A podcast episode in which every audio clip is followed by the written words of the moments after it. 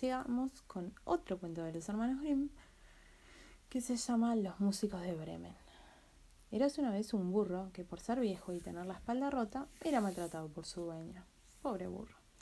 Cansado de tanta crueldad, decidió ir hacia un pueblo llamado Bremen. Con su rebuzno fino y elegante, de seguro se convertiría en el músico del pueblo. Mientras iba por el camino, el burro se encontró con un perro flaco lleno de llagas. Ven conmigo si tienes un buen ladrido, dijo el burro. Me dirijo a Bremen para hacerme músico. También encontrarás un trabajo. Solo espera y. El perro partió feliz con el burro. Un poco más tarde, un gato callejero, que ya no podía atrapar ratones, se unió a ellos con la esperanza de que sus maullidos lo hicieran músico en Bremen y así ganarse el sustento.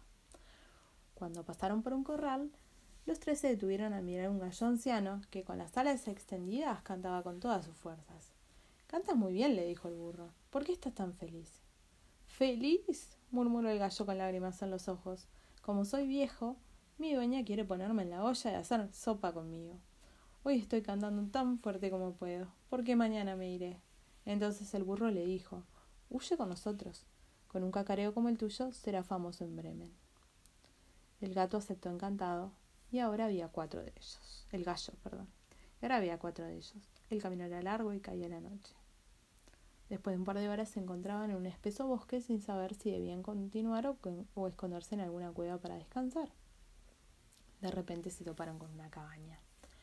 El burro puso sus pezuñas delanteras sobre la ventana. Ansioso de ver, el perro saltó sobre la espalda del burro. El gato trepó sobre el perro y el gallo voló y se sentó encima de la cabeza del gato para observar lo que estaba pasando adentro. Resulta que la cabaña era el escondite de unos bandidos que estaban ocupados celebrando su último robo.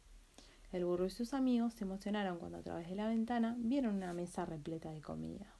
Justo en ese momento, a la espalda del burro se dio ante el peso de sus tres amigos y todos cayeron menos el gallo. El gallo voló por la ventana, su alateo apagó la única vela encendida y la habitación se llenó de oscuridad y ruido. Los rebuznos del burro adolorido, los ladridos del perro y los maullidos del gato. El gallo cacareó junto con los demás. Los bandidos tomados por sorpresa huyeron hacia el bosque gritando Auxilio, socorro, este lugar está habitado por fantasmas. La comida abandonada en la mesa terminó los estómagos de los cuatro amigos. Más tarde, cuando el burro y sus compañeros se estaban quedando dormidos, uno de los bandidos regresó sigilosamente a la cabaña para averiguar qué había sucedido. Todavía asustado abrió la puerta y se dirigió a la cocina.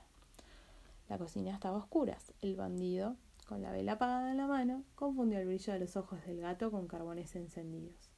Cuando quiso prender la vela, el gato le arañó la cara. El hombre cayó de espaldas sobre el perro y los afilados dientes del animal se hundieron en su pierna. El, el burro vio la figura del bandido en la oscuridad y al instante le dio una patada que lo envió volando a través de la puerta. El gallo, sentado en el tejado, celebró esta hazaña con su alegre kikiriki.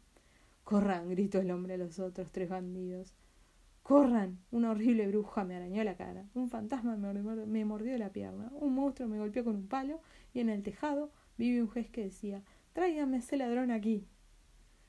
Fue así como el burro, el perro, el gato y el gallo vivieron felices para siempre en la cabaña. Con el botín que dejaron los bandidos, les sobraba comida en la mesa. Y colorín colorado, este cuento se ha terminado. Espero que duerman bien y que sueñen con los angelitos. Hasta mañana.